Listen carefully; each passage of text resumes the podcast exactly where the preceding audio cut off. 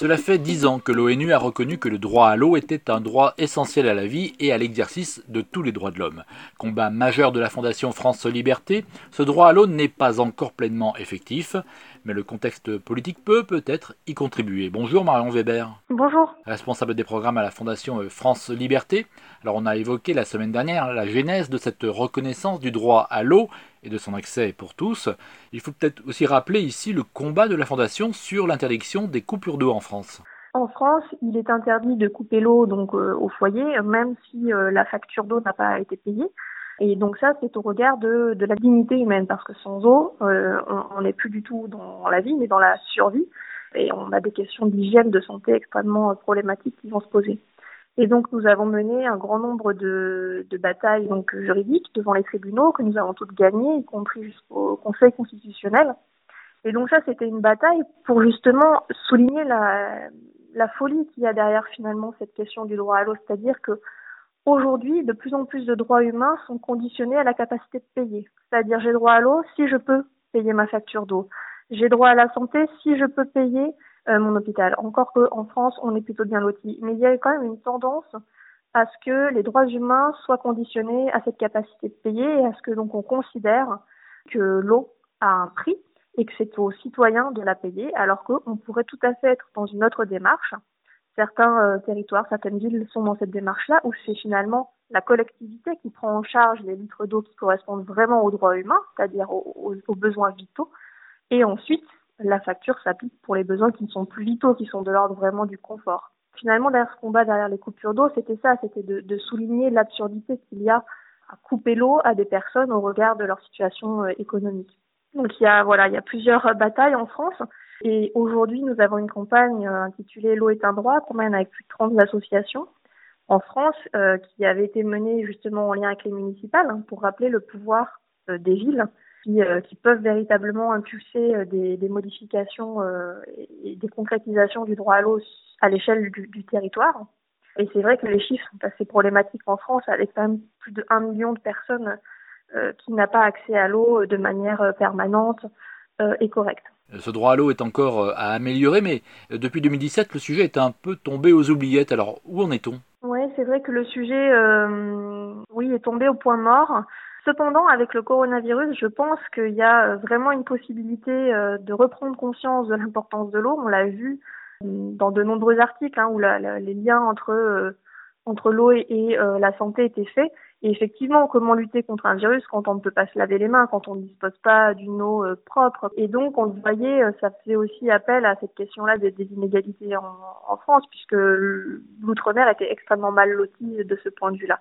Donc, je pense qu'il y a euh, probablement une possibilité de remettre à l'ordre du jour ce type de questions et de re-questionner la, la, place des droits humains dans nos sociétés et de comment ils peuvent se concrétiser en dehors de toute euh, logique marchande. Alors on sort d'une longue campagne électorale, les municipales ont vu l'essor de gouvernance verte ou d'exécutifs plus citoyens. Est-ce que c'est une force pour porter cette question de l'eau pour tous au devant de la scène? C'est très probable, d'ailleurs, on le voit dans, dans, dans les programmes euh, et dans les discours hein, euh, des Verts, donc à, voir maintenant l'application concrète qui s'en suivra. Mais effectivement, il y a quand même beaucoup de projets liés à la revégétalisation des villes. Et qui dit revitalisation des villes dit un cycle de l'eau en fait qui se porte mieux, puisqu'on le sait, euh, le cycle de l'eau est intimement lié à, à la végétation, et, euh, et, donc ça, ça peut être une première approche de, de l'eau d'un point de vue environnemental euh, et climatique. Il y a aussi des réflexions sur la remunicipalisation de l'eau. Certaines villes vertes sont plutôt enclines à, à considérer l'eau comme un, comme un commun et donc qui ne peut pas être privatisée. Et euh, on peut penser notamment à Grenoble, qui avait remunicipalisé euh, son eau et aujourd'hui le, le, maire continue sur cette sur cette logique et Grenoble est souvent montré en exemple. Donc euh, on peut espérer, oui, ce, ce, genre de d'avancée liée à, la, cette fameuse vague verte dont on parle. Alors comment s'inscrit la Fondation aujourd'hui dans ce combat pour le droit à l'eau dix ans après? Bah, L'action, elle est multiple. Alors, bien sûr, il y a ce combat en France avec la campagne donc actuelle plutôt focalisé donc sur la France. Euh, mais on a en fait on continue le combat euh, au niveau international pour pousser finalement pour renverser le statut accordé à l'eau et en fait finalement questionner le, le rapport qu'on a au, aux vivants et l'eau est évidemment centrale dans cette question-là puisque l'eau est la source de toute vie.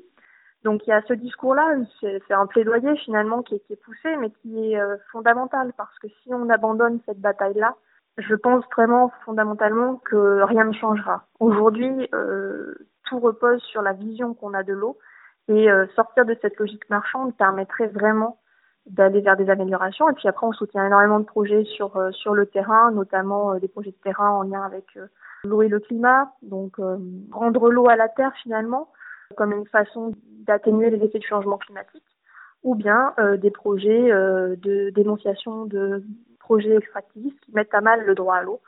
Donc voilà, ça, ça prend forme d'une manière multiple. L'an dernier, notre lauréat du prix Daniel Mitterrand était un, un, militant chilien pour le droit à l'eau. C'est aussi une façon qu'on a de, lutter pour, euh, pour que ce droit devienne, devienne effectif. Et en l'occurrence, au Chili, la relation entre le statut de l'eau et la concrétisation du droit à l'eau était un peu plus euh, flagrante, puisqu'au Chili, malheureusement, l'eau en tant que telle a été privatisée, donc des personnes peuvent détenir des droits d'eau et donc priver euh, d'autres de jouir de leur droit à l'eau. Et pendant le coronavirus, justement, et encore aujourd'hui, la situation a été catastrophique, puisque ces populations se retrouvaient complètement sans eau, alors que les avocatiers à côté continuait d'être abondamment arrosé alors que euh, les activités extractives continuaient de pomper et de pomper de l'eau. Euh, et donc ça pose cette question de la priorité des usages sur laquelle justement on mène un, gros plaidoyer aussi. les 10 ans du droit à l'eau et le travail de la Fondation sur la question est à retrouver sur france-liberté.org. Merci Marion Weber. Merci à vous. Monde solidaire à retrouver sur fréquenceterre.com. Philippe Bourry, Fréquence Terre.